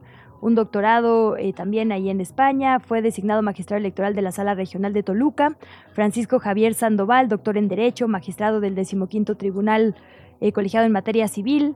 Armando Ismael Maitret, licenciado y maestro en Derecho, cuenta con 20 años de experiencia. Es decir, la verdad es que sí hay perfiles que tienen mucha experiencia y de los que ya deberíamos saber algo. Siempre es importante, eso es, digo, los hombres, eh, falta Enrique Figueroa, Rubén Jesús Lara, Gabriela Villafuerte en el caso de las mujeres, Claudia Valle, Magda Zulema, Doralicia Martínez, Blanca Eladia Hernández, Marcela Elena Fernández. Digo los nombres porque es importante que nos suenen y si no nos suenan que les busquemos, insisto. Eh, Político hace hoy unos parrafitos apenas de quiénes son, pero es importante ver cómo se han comportado antes, cómo han desempeñado, digamos, sus cargos en la función pública para saber qué esperar, porque efectivamente a veces de repente nos quejamos de cómo funcionan las instituciones eh, y no, no revisamos el proceso de cómo se conformaron y esto me parece súper, súper importante. Entonces, insistimos, además de seguirlo de cerca aquí, le recomendamos que usted se informe sobre quiénes son, qué presentaron, por ejemplo, en sus ensayos, ¿no? También sí, esto es muy importante, porque el proceso es, es, es, abierto, entonces ahí tenemos la oportunidad de revisar uno por uno qué están diciendo, qué están proponiendo y de dónde, de dónde vienen, que es fundamental. Y si te parece, cerramos con una última nota, ahora justo también que hablábamos del tema de los normalistas. Eh, Aristegui eh, Noticias.com publica una nota sobre una represión a una protesta de padres y madres de los 43 normalistas desaparecidos de Ayotzinapa. Se llama Militares reprimen con gases, protesta, y justo habla de cómo ha ido subiendo el tono de la represión en las protestas a las familias y a quienes se unen, digamos, a estas protestas por la desaparición de los normalistas. Y aquí hay que decirlo, ¿no? Eh, ¿qué, haría usted, toco madera, digo, con todo mi corazón, si estuviera buscando a su hijo, ¿no? De repente estos comentarios que vemos en redes de, bueno, es que no son formas, estamos hablando de jóvenes desaparecidos, de verdad. ¿Qué haría usted en, su lugar, no? Deberíamos estarles acompañando con todo el corazón y con toda nuestra fuerza hasta que haya justicia y garantías de no repetición, hasta que se les encuentre, vaya, esa es la consigna. Solo déjame eh, sumar ahí, hablábamos ya de la represión de los militares para con las protestas, de los normalistas, pero también lo que ocurrió hace dos días nada más con Mario González, este padre de uno de los 43 normalistas y además uno de los más vocales en el colectivo de, familiares de Ayotzinapa, fue detenido de alguna forma irregular, los videos son realmente terribles, eh, sometido por policías del municipio, policías municipales de Tixla, estaban fuertemente armados, fue detenido por dos horas, supuestamente por una infracción de tránsito, él dijo que no hubo tal, hubo una especie de discusión y se lo llevaron de forma irregular, regresó a las dos horas golpeado, por cierto, por policías municipales Por lo tanto, no es solo la represión del ejército militar en las protestas, también la persecución a madres y padres y familiares. Y justo importante decir esto, en la normal que eh, Raúl Isidro Burgos, que está en Tixla, efectivamente,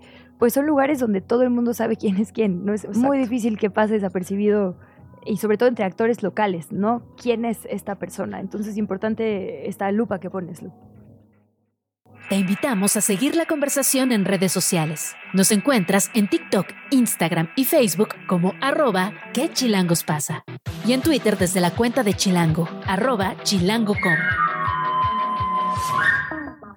Bueno, 8 de la mañana, 13 minutos. Prometimos dedicarle este espacio al 19 de septiembre, justamente hablar de la reconstrucción, hablar de todo lo que todavía nos queda.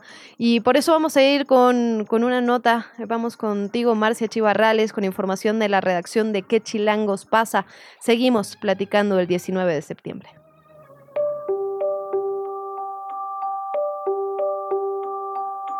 María Luisa Miranda Ortiz, a sus 76 años, perdió su casa en el sismo del 19 de septiembre de 2017. Su casa estaba sobre una grieta en la calle Pintapam, en el predio El Molino de la unidad habitacional cananea de Iztapalapa, un terreno donde construyó luego de ser damnificada de los sismos del 85. Era la segunda vez que un sismo, en el 19 de septiembre, le quitaba todo. Todavía no lo entiendo el de haber perdido la casa que tenía, todavía no lo entiendo, porque yo vengo de dos sismos, del 85, eh, nos organizamos en una organización muy grande que es este la UPRES. Ahí eh, a través de un crédito de Fonapo tuvimos una casa, ahí sí fue terreno y casa con un crédito. Y resulta de que en el sismo del 2017 también me la tira. En Tláhuac, el saldo inicial después del 19 de septiembre de 2017, en la unidad habitacional cananea fueron 12 viviendas que tenían que ser reubicadas. Una falla geológica de la zona que se activó durante el sismo afectó las viviendas también de El Molino y La Planta en los límites de Iztapalapa y Tláhuac. Yo ese día había salido al médico, estoy enferma, había salido al médico, el sismo me agarró en el metro, cuando llegaban casi a la puerta, fue cuando empezaron a ver cómo se hacía como de papel, se desmoronaba la casa. Fue muy triste llegar y encontrarte, aparte de que venías asustada por lo que te había pasado en la calle, y llegar y encontrar que ya no tienes a dónde entrar, qué hora, qué vas a hacer. Meses después, la Comisión de Reconstrucción de la Ciudad de México llegó a esta zona afectada a platicar con las y los vecinos. Como medida inmediata les dieron recursos para pagar una renta y de esta forma iniciar con el proceso de reubicación. Irnos a dormir pues con los vecinos. Pasó el tiempo y eh, en la misma organización había algunos espacios donde se podía ir a vivir apretado a alguien eh, haz de cuenta que había locales donde hacíamos reuniones, pues ahí nos tuvieron que ir a meter. Nosotros, como vivía mi mamá muy cerca, y a ella no le pasó nada, gracias a Dios, pues nosotros nos fuimos a meter ahí. El Porvenir es el nombre de una nueva unidad habitacional en las arboledas Tláhuac, construida especialmente para las familias damnificadas a quienes los estudios de suelo dictaminaron que en su terreno ya no era posible reconstruir o rehabilitar. Seis años después, ella y su familia tienen la posibilidad de volver a empezar, no solo en un nuevo hogar, sino con un nuevo proyecto de vida. Empezamos a, pelear y a ver qué, queríamos, que cómo lo queríamos, porque nosotros queríamos un terreno y una casa como la que teníamos, pero no era posible. No era posible por eh, los espacios, por el costo, por todo. Y además tenían que buscar un espacio seguro, que ya no tuviera grietas, que cuando hubiera un sismo no se nos volviera a caer, que todo eso fue bastante largo.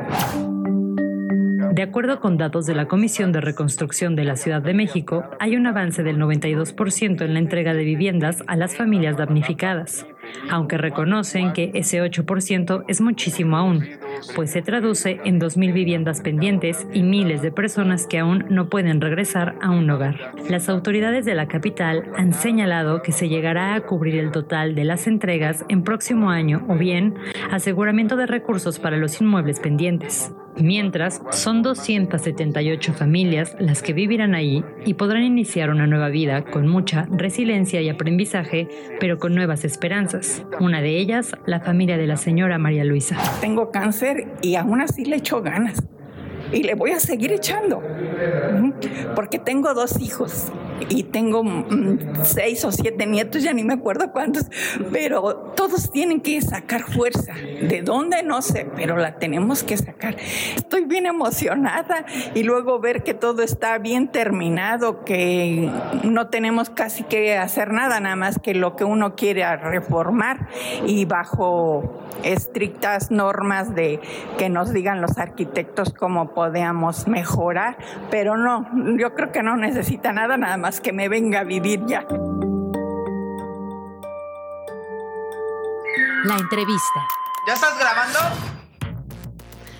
8 de la mañana, 19 minutos. Es momento de recibir a la doctora Nacheli Ruiz Rivera. Ella es investigadora del Departamento de Geografía Social del Instituto de Geografía de la UNAM, también coordinadora del Seminario Universitario de Riesgos Socioambientales, también de la UNAM. Doctora, muchísimas gracias por estar con nosotras esta mañana. Buen día. Hola, muy buenos días.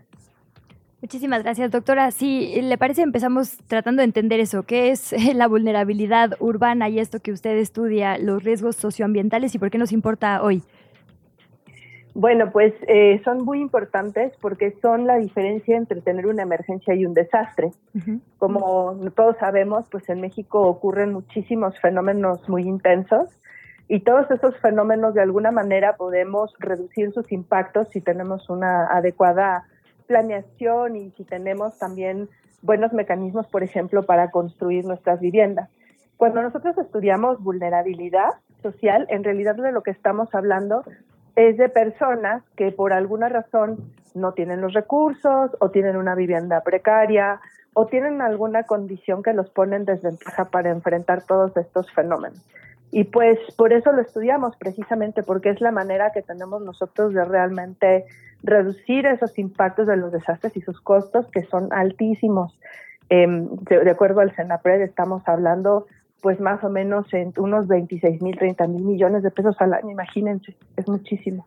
Es muchísimo, doctora. Y no sé si le tocó escuchar la nota previa que hizo la redacción de que Chilangos pasa, pero cuenta de alguna manera la historia de una persona que eh, construye dos veces, ¿no? Es damnificada en el sismo del 85, vuelve a construir en ese mismo terreno y luego lo es del sismo del 17 justamente porque el suelo en el que en el que construye no es el adecuado y esto pasa muchísimo. La verdad es que no sabemos sobre qué tipo de suelo están nuestras viviendas. ¿Qué pasa con la transparencia? ¿Qué pasa con el atlas de riesgo y por qué nos es quizás tan lejano a los ciudadanos y ciudadanas? Bueno, es una excelente pregunta porque justo en este día esta es una de las cosas que tendríamos que revisar. Eh, el Atlas de Riesgos es un compendio de mapas y de información que justamente nos da como una idea muy clara de qué fenómenos pasan, de cuál es el terreno, de cuáles son las vulnerabilidades y de algo que nosotros llamamos sistemas expuestos, que son todas las, digamos, las infraestructuras o las viviendas que están justamente como mencionas en lugares donde probablemente no es el lugar óptimo. Y para nosotros es súper importante conocer esta información que, por cierto, no era pública hasta hace algunos años y tuvo que hacerse pública precisamente por la demanda ciudadana de conocer qué era lo que estaba pasando. Una vez que se hace pública, lo cual creo que es un gran avance y que es algo súper importante que hay que reconocer, pues ahora realmente en lo que hay que trabajar es en tener información cada vez más detallada y específica que realmente nos ayude, por ejemplo, a nosotros como ciudadanos a conocer indicadores especiales muy, muy claritos de qué es lo que podría pasarnos, cómo podríamos prever eh, los efectos negativos de eso. Por ejemplo, lo que tú mencionas del suelo, pues es algo bien importante en la ciudad, porque si, si ustedes han estado escuchando qué ha pasado en los medios en los últimos meses, nos damos cuenta pues que se han abierto socavones, que hay hundimientos, lo que comentaba la señora de la entrevista, ¿no? que el suelo de repente no es adecuado y para poder vivir ahí de manera segura necesitamos tomar ciertas acciones y justamente la manera es hacerlo a través del Atlas de Riesgos. Entonces, no es una cuestión opcional. El Atlas de Riesgos puede ser la diferencia entre la vida y la muerte o entre perder tu patrimonio y conservarlo. Por eso es tan importante. Sí, estoy y lo tengo abierto literalmente en el Atlas de riesgo y me doy cuenta que el lugar donde yo habito, tengo una casa, rento, es un lugar de vulnerabilidad ¿qué hago? Bueno, allí hay varias cosas que podemos hacer. La primera es que si es una vivienda vertical, es decir, tú estás en un condominio donde tienes la, necesidad de, de, ponerte de acuerdo con otros vecinos, es súper importante conocer si tu vivienda cumple con los códigos de construcciones que se conocen ahora. Em, esto lo puedes saber porque pues los códigos tampoco cambian tanto, ¿no? Entonces, si por ejemplo tu vivienda es de antes de los años 80, seguro ya no cumple con las especificaciones de los códigos actuales.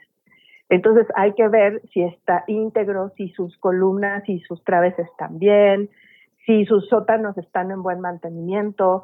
Eh, o sea, para eso se necesitaría, por ejemplo, una revisión de alguien especialista que pudiera echarnos una mano con eso y si no, pues eh, justamente una de las cosas que, ya escapan un poco de lo que podemos como ciudadanos en lo individual hacer, pero que el gobierno de la ciudad sí lo está viendo, justamente es cómo poder implementar programas que tendríamos que tener de reforzamiento estructural, eh, precisamente para que todas esas viviendas que ya están por cumplir su vida útil o que ya están fatigadas de sismos anteriores, pues puedan tener una segunda oportunidad o de plano, digamos, diseñar una estrategia de vivienda que nos permita reducir eso en caso de que se presentara un sismo, ¿no?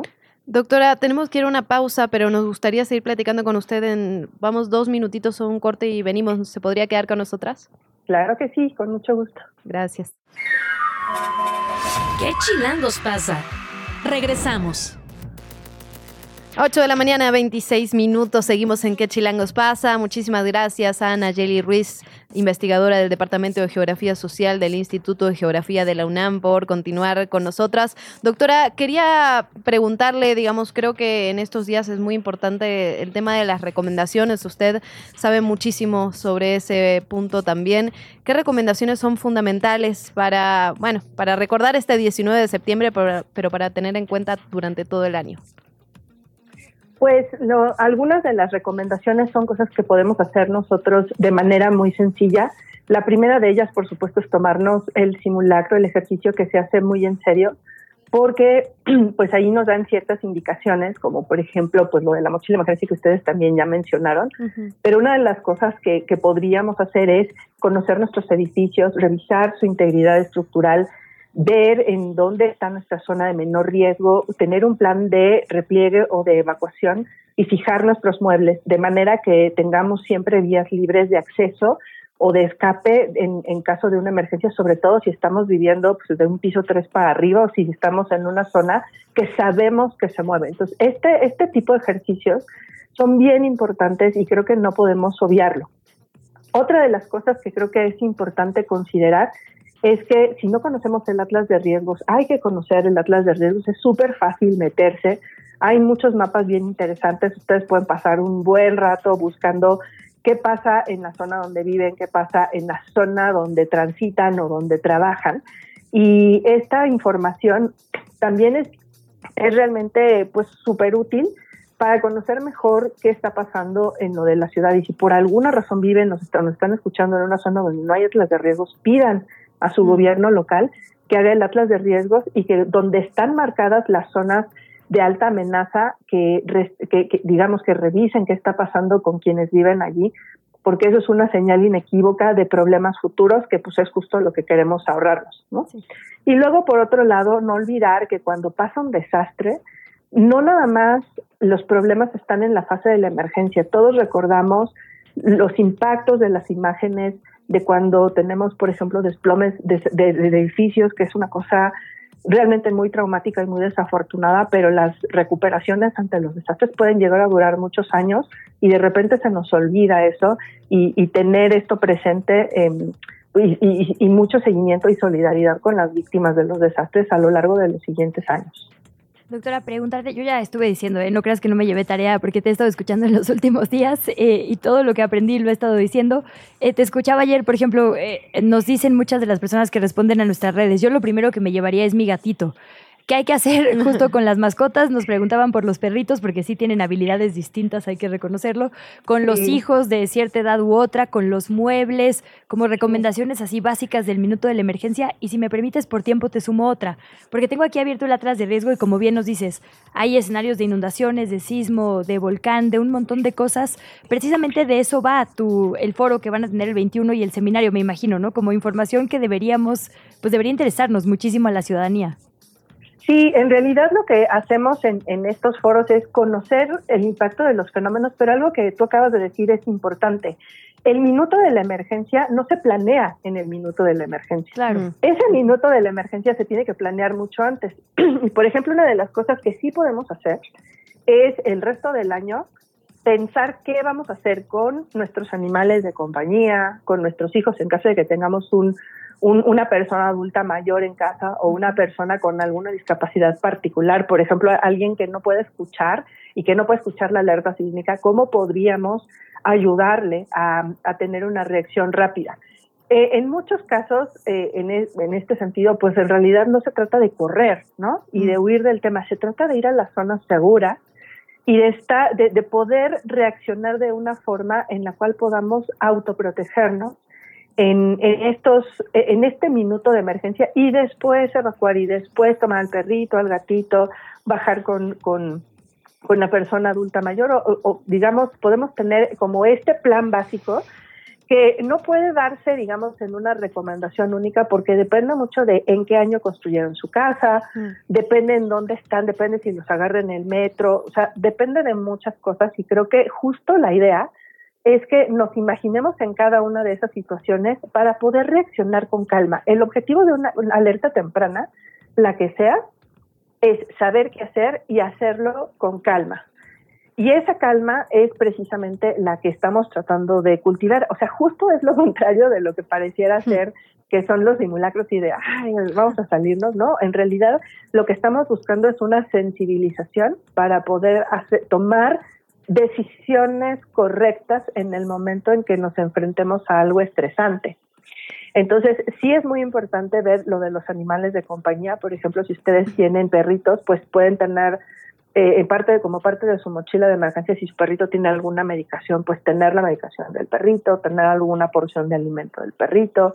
Los gatos normalmente es más difícil. Ustedes saben que son animales muy, muy huidizos, pero ellos tienen un instinto importante pero como les comentaba, no siempre hay que salir, no siempre hay que huir de, la situación. Perdón, ahí aprovechando, por ejemplo, personas postradas, eh, personas adultas mayores que quizás no tienen tanta movilidad, ¿en qué piso les pongo en un espacio seguro? ¿Intentamos bajarlos entre todos? ¿Qué hacemos con las personas mayores? Si no hay un riesgo estructural inminente, es decir, o sea, que tú sientas que hay un colapso, estas personas están más seguras en la zona de repliegue que en su que en la evacuación porque justamente parte del problema es que si tú la bajas por la escalera cuando todo el mundo está corriendo corrimos muchísimo riesgo de tener de herirlo de lastimarlo no hay que buscar la zona segura para esta persona adulta mayor ver qué pasó y solo evacuar eh, con, con ella y con lo que eso implica en caso de riesgo inminente, ¿no? Estructuralmente hablando. Doctora, eh, no le queremos sacar mucho más tiempo, pero déjeme preguntarle, estábamos platicando hace un rato con la comisionada de reconstrucción, con Yabneli Maldonado, hablábamos de esta diferencia que hay en las cifras que da el gobierno, bueno, que dio el gobierno en los últimos días y las que se tenía desde la comisión. Usted sé que ha estado siguiendo este tema. Preguntarle si a partir del 2017 Hubo cambios en las leyes, pero usted ha visto cambios en las construcciones, una atención especial de las autoridades para con el Atlas de riesgo. ¿Ha cambiado la situación? Pues eh, ha cambiado y no. Eh, una de las cosas importantes que hay que considerar es que eh, para que realmente veamos un cambio de fondo en la forma en la que se atiende la reconstrucción, necesitamos realmente una nueva ley general de protección civil. ¿Por qué? Porque ahorita nuestra ley se enfoca en las emergencias. Las emergencias en realidad están muy bien atendidas, pero la recuperación que implica, por ejemplo, que tenemos que tener un marco nacional de recuperación con un, con un proyecto, una estructura financiera multianual más puesta en marcha, pues eso no lo tenemos todavía. Y en realidad el problema es que cada vez que pasa un desastre como que nos inventamos el hilo negro y hacemos un programa nuevo de reconstrucción y estamos ahí rascándole para buscar los recursos y las figuras y los fideicomisos. Y en realidad lo que necesitamos es una política nacional de, de, recuperación ante desastres, porque recordemos que eh, esta, esta recuperación es realmente la última oportunidad que tenemos para hacer las cosas bien. Para cuando se cayó la casa es porque ya muchos de los factores de prevención de desastres ya fallaron. Si nosotros realmente queremos cambiar las cosas, necesitamos hacer ese cambio institucional de fondo, ¿no? Y necesitamos también una, una política que se enfoque en las necesidades de las víctimas. Por ejemplo, no hay nada de atención a la salud mental de las víctimas, por ejemplo, entre muchas otras cosas. Y eso, eh, pues, ¿qué, ¿qué, pasa? Que en realidad a nosotros nos importa reconstruir, pero no recuperarnos. Y entonces, pues vemos procesos de atención muy dilatados, muy largos, eh, muy complicados, que realmente reflejan mucha falta de planeación y mucha falta de instrumentos, tanto legales como financieros, para poder hacer las cosas bien. Y creo que ese realmente tendría que ser el centro de la discusión ahora. México, con tantos desastres y sin política de recuperación, es un pendiente de fondo. Pues estamos en época de presupuestos y de pre-pre-campañas, entonces ojalá sea algo que escuchemos desde el lado de política pública, como bien nos dice, nos dices, doctora. Eh, te quería preguntar por esto que dices ahora también, digo, pensando en información muy utilitaria sobre que si se me cae la casa, ¿no? De repente no, no se habla mucho de los seguros. ¿Vale la pena? ¿No vale la pena? ¿En qué me tengo que fijar? Eh, están cumpliendo los seguros. Por ahí veíamos, por ejemplo, que hay mucho conflicto con los seguros de patrimonio cultural, ¿no? De las iglesias y demás. Hay, reportajes amplios al respecto. En lo individual, en las casas, ¿qué nos dirías? Los seguros son fundamentales, eh, pero los seguros tienen muchas limitaciones en México y en general en todo el mundo. Una de las cosas que tenemos que fijarnos cuando contratamos un seguro es el monto de los montos asegurados y la forma que tienen los seguros de evaluar los fondos, los montos asegurados. ¿Por qué? Porque cuando a nosotros se nos cae la casa, si digamos, si, si vivimos en una casa que está solita, que es unifamiliar, no hay tanto problema porque finalmente, digamos, es, nosotros lidiamos con los temas de propiedad y de reconstrucción, pero cuando estamos en una vivienda vertical, los seguros nada más cubren las áreas que son privativas, las que van, están adentro de nuestros departamentos, no están cubriendo nada de lo de afuera. Y entonces ese modelo de seguro de área privativa no cubre casi nada de los costos catastróficos que implicaría una reconstrucción.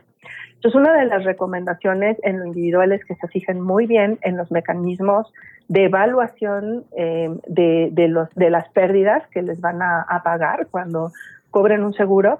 Y otra de las, de las recomendaciones que también estamos trabajando en el Consejo de Resiliencia, pues es con la Comisión Nacional de Seguros y Fianzas y la Asociación Mexicana de Instituciones de Seguros, pidiéndoles pues que pongan buenos estándares en estas pólizas de seguro de daños para que sirvan precisamente para enfrentar los gastos catastróficos, porque pues si, si contratamos el seguro y el seguro realmente te da el 10 o 20% de lo que cuesta la reposición de tu bien, pues realmente no estamos ayudándonos con mucho. Y los fondos públicos tienen muchas limitaciones, tanto en el ejercicio como en los montos. No podemos solamente, eh, digamos, eh, depender de los fondos públicos para reconstrucción, porque el gasto catastrófico es muy limitado para los costos de lo que realmente puede pasar. Entonces, no, digamos que ese es parte del trabajo que podemos hacer tanto en lo individual como en lo colectivo para tener un, esquema de, financiamiento un poquito más integral que, realmente nos ayude a responder ante los desastres de una forma más rápida y, y menos victimizante de lo que ahora es, ¿no? Pues ahí las recomendaciones, también los pendientes en materia de política pública. Doctora, le agradecemos muchísimo que haya estado esta mañana con nosotras. Muchas gracias a ustedes y saludos a su audiencia. Gracias, doctora. Te vamos a buscar en otros meses que no sean septiembre, porque esto que dices de que sea una conversación constante es una promesa que tenemos que tener los medios. Entonces, queda por acá también ese compromiso. Claro que sí, con muchísimo gusto. Un abrazo, gracias. La entrevista. ¿Ya estás grabando? Uno de los perfiles que también nos interesa en un día como hoy es el ciudadano el sobreviviente, el que ha vivido en carne propia los sismos, porque ya podemos decir los sismos de nuestro país, los grandes y los que nos han delineado como sociedad, los que han creado organizaciones vecinales, políticas, literalmente los que nos han eh, marcado y transformado como ciudad. Por ello agradecemos muchísimo que nos acompañe el día de hoy una de las figuras cuando hablamos del 85, que es Cuauhtémoc Abarca. Bienvenido, eh, Cuauhtémoc, doctor, muchas gracias. Buenos días, muchas gracias. Aquí estoy a la orden. Muchísimas gracias por estar con nosotras. Bueno, sí, para México es un, día difícil el 19 de septiembre. Eh, para usted me imagino que doblemente lo es. Para quienes no lo conocen de nuestra audiencia, ¿nos podría recapitular muy brevemente cómo ha sido su historia, cómo fue el cambio que tuvo en su vida a partir del 19 de septiembre del 85? Pues sí, el 19 de septiembre del 85 significó un parteaguas en mi vida. Yo ya tenía participación social vecinal era presidente de mi edificio, el Yucatán, era dirigente del Frente de Relaciones de Tlatelolco y del Consejo de Edificios en Autoadministración. Esto facilitó que yo fuera una persona ya muy conocida en la comunidad. Esto facilitó que el día del terremoto, cuando, bueno, me tocó ver el derrumbe del Nuevo León, yo vivía en el edificio de al lado, a unos metros al norte del Nuevo León, en el Yucatán.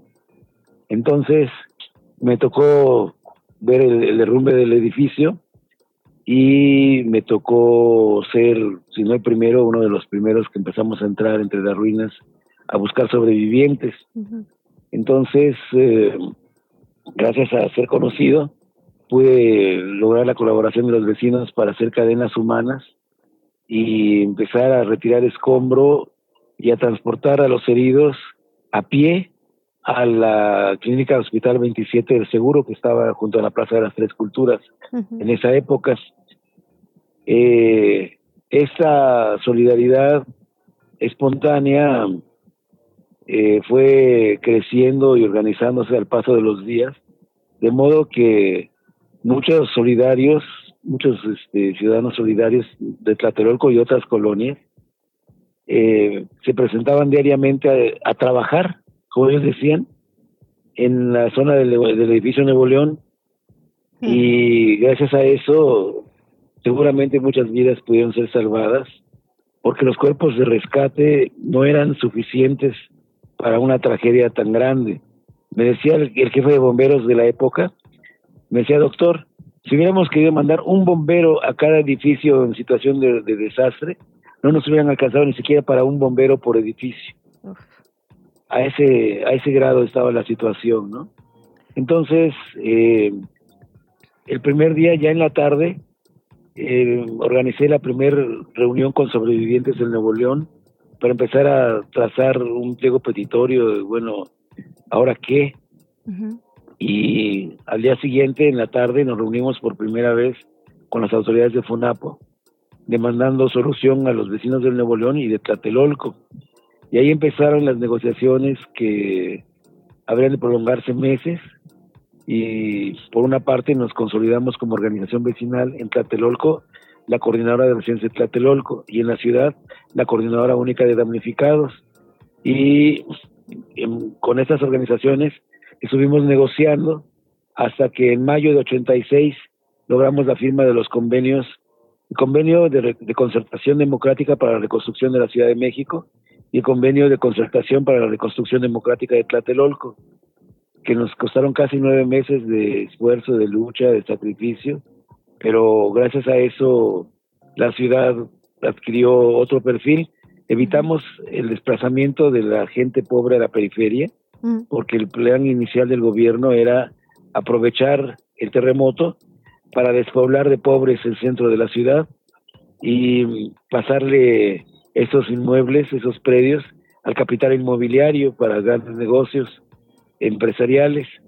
Y nosotros logramos que la reconstrucción fuera in situ. Los programas de renovación habitacional popular, de fase 2, casa propia, todos esos programas, más el de reconstrucción en Catelolco, fueron en el mismo lugar de donde vivíamos. Ahí fue donde se reconstruyó. Entonces, eh, logramos darle un giro de 180 grados a la política del Estado en relación a la respuesta al problema social del generado por el terremoto. Y pues hoy día tenemos otros frutos adicionalmente, la, ley de protección civil que no existía, el sistema de alerta sísmica que no existía, eh, una cultura cada vez más en consolidación de, protección civil que no existía y lo que queremos es mantener viva la memoria, pero no nada más por un acto de masoquismo, dijéramos, sino también mantenerlo vivo para la solidaridad que se generó en el 85, que siga viva esta solidaridad y que nos siga manteniendo unidos como pueblo. Cuauhtémoc, preguntarle por esto en lo que usted ha insistido mucho, que es la organización ciudadana. Tenía usted 22 años cuando sucedió esto, como ha narrado en múltiples ocasiones. Me gusta mucho una frase que le escuché una vez, fue un punto de partida, no uno de llegada. Y eh, quisiera preguntarle literalmente por esos instantes de organización parece quizá burdo, pero ¿qué, se dijo? ¿Cómo se sentaron? ¿Quién dirigió? Porque eh, dice usted, desde el no fumar por los ductos que había en Tlatelolco y lo peligroso que era esto, hasta literalmente remover escombros, llegó gente, como usted ha narrado, de toda la zona em, pues marginada de ahí, la colonia Guerrero, Morelos, Peralvillo y demás. Y, y, como dice usted, esta organización evitó, digamos, otro, otro acto de tragedia que hubiera sido que se aprovechara este momento para desplazarles. Esta potencia ciudadana marcó movimientos políticos que hoy siguen vigentes, generó líderes que hoy gobiernan y lideresas eh, que han gobernado la propia alcaldía y demás, es decir, sí delineó un momento para nuestro país. ¿Cómo fue, eh, digamos, dónde se sentaron, cómo se organizaron, quién llevó la voz, cómo fueron estos momentos, digamos, de organización literalmente? Bueno, nos dimos una estructura horizontal de organización que nos permitía sentarnos en la misma mesa, lo mismo a un servidor como representante de una comunidad tan grande como Tlatelolco, que al lado a mis vecinos de Chopo 142, una vecindad de la Santa María, la Ribera, y todas las opiniones eran valiosas, todas importaban y las decisiones se tomaban por consenso. Y el vocero eh, de toda esa expresión ciudadana, pues era un servidor. Entonces, por eso se me identifica como el dirigente eh, del movimiento del, terremoto. Se generó una nueva camada de organismos, organismos sociales.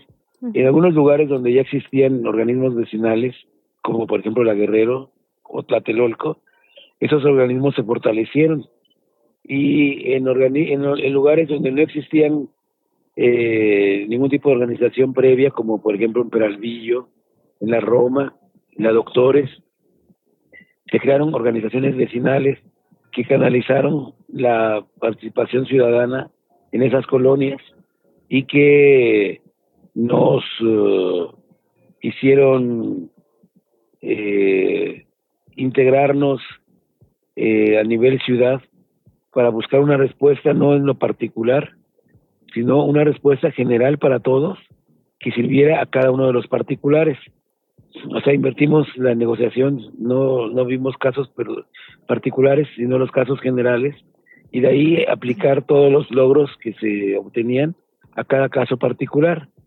Esa fue la fortaleza del movimiento que nos permitió pues enfrentarnos a un cuerpo de autoridad muy rígido, el primer secretario de Desarrollo Urbano y Ecología que había en esa época era el arquitecto Carrillo Arena y era muy autoritario. El primer director de Renovación Habitacional Popular que pusieron al frente era el arquitecto José Parcero López, que era antes de eso dirigente de la CNOP. Y el día de la primera reunión con él nos dice, se presenta con un montón de folders bajo el brazo y dice, les voy a dar las formas de afiliación para que los damnificados de sus predios y de sus colonias se afilien a la CNOP. Hmm. Y dijimos, oiga, usted está equivocado, no está en el PRI, ni, ni es un funcionario partidista, aquí está como un funcionario eh, ciudadano y debe atendernos a todos sin necesidad de afiliación partidaria. Justo es decir que, bueno, los dos funcionarios eh, salieron de su cargo en diferentes momentos y tuvimos que negociar ya después con los nuevos funcionarios, que en el caso de la CDU fue Camacho Solís y en el caso de la renovación habitacional fue Manuel Aguilera. Y ya con ellos fue que logramos la concertación de los convenios para la reconstrucción y efectivamente pues se generaron nuevas eh, figuras de participación eh, política, nuevos eh, logros en materia de protección civil, bueno, logros en materia de protección civil que no, no, se tenía contemplado antes. en el mejor de los casos era un departamento de la protección civil en, en las diferentes dependencias. Ya después del 85 se entendió la importancia que tenía y, y bueno, pues se promulgó incluso una una ley, una ley este que es la ley de protección civil. Eh, entonces, eh, pues esto fue algo bueno para todos, que se lograran estos cambios en la vida social de la, de la Ciudad de México y del país, porque bueno, lo que aquí hicimos repercutió en el país entero. Y a partir de ese momento, Cuauhtémoc, usted siguió eh, participando en otros lugares del mundo, atendiendo, digamos, desastres naturales, empezó a viajar, estuvo, si no me equivoco, en Haití, también ayudando eh, junto con una ONG. Esto me imagino que, que, habrá marcado su vida. ¿Cómo, ¿Cómo fueron los años posteriores al 85? En el 85 nos permitió vivir de primera mano, digamos que en calidad de víctimas, que es sufrir una tragedia como la del terremoto. Sí se escucha porque va a hacer la alcaldía un acto aquí. Ah, ¿Se, escucha? se escucha todavía, se escuchan algunas voces, pero todavía lo escuchamos. Bueno. Nos quedan dos minutitos igual para cerrar el programa, así que... Bueno, entonces, este, después buscamos poner al servicio de otros las experiencias adquiridas para que aprovecharan nuestros aciertos y no olvidaran nuestros errores y no los cometieran también. Entonces, eh, por ese hecho, en 86, que hubo un terremoto muy fuerte en El Salvador, organicé una caravana de solidaridad de pueblo a pueblo para llevar solidaridad a Salvador e incluso pudimos traer damnificados de Salvador a México para recibir atención médico-quirúrgica que no se les podía dar en su país. Y después, pues, fue el, el huracán Paulina en Acapulco, y luego fue el terremoto de Kobe en Japón, y luego con el apoyo de los compañeros de Kobe que se organizaron muy bien a partir del intercambio de experiencias que tuvimos. Ellos financiaron el que pudiera participar en tareas de, apoyo y rescate en terremotos como el de Turquía, como el de Argelia, otra vez El Salvador en 2001, eh, en el tsunami en Indonesia, el terremoto de Haití, y incluso ahorita están viendo si juntan fondos suficientes, iría a Marruecos para tareas de solidaridad pero esa es una forma también de agradecerle al, al mundo la solidaridad que nos brindaron, siendo solidarios con otros. Entonces, esas son parte de las eh, enseñanzas o de las consecuencias del terremoto de 85. Pues muchísimas gracias, Cuauhtémoc, por platicar con nosotras esta mañana. Eh, esperamos que sea la primera de muchas y un abrazo muy fuerte en este día. Muchas gracias y pues que ya no tengamos tragedias y que sepamos responder a los nuevos a los nuevos fenómenos naturales para que no se conviertan en tragedias. Que así sea. Gracias. Gracias también a usted por acompañarnos en una emisión más de ¿Qué Chilangos pasa? Un abrazo solidario a todas, todos quienes hoy duelen por este sismo. Nos despedimos con Rodrigo González, una de las víctimas precisamente de 1985, con el énfasis en esto que nos decía la doctora, ¿no? La reconstrucción también de nuestros corazones, de nuestra sociedad, digamos, de nuestras personas. No solo son los edificios la urgencia, también sanar las heridas. años que a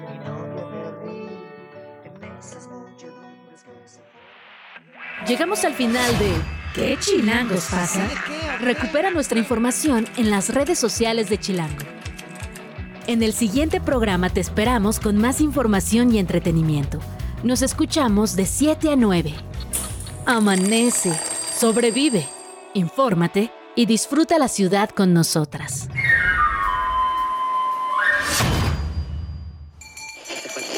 Radio Chilango, la radio que... Viene, viene, ¿eh?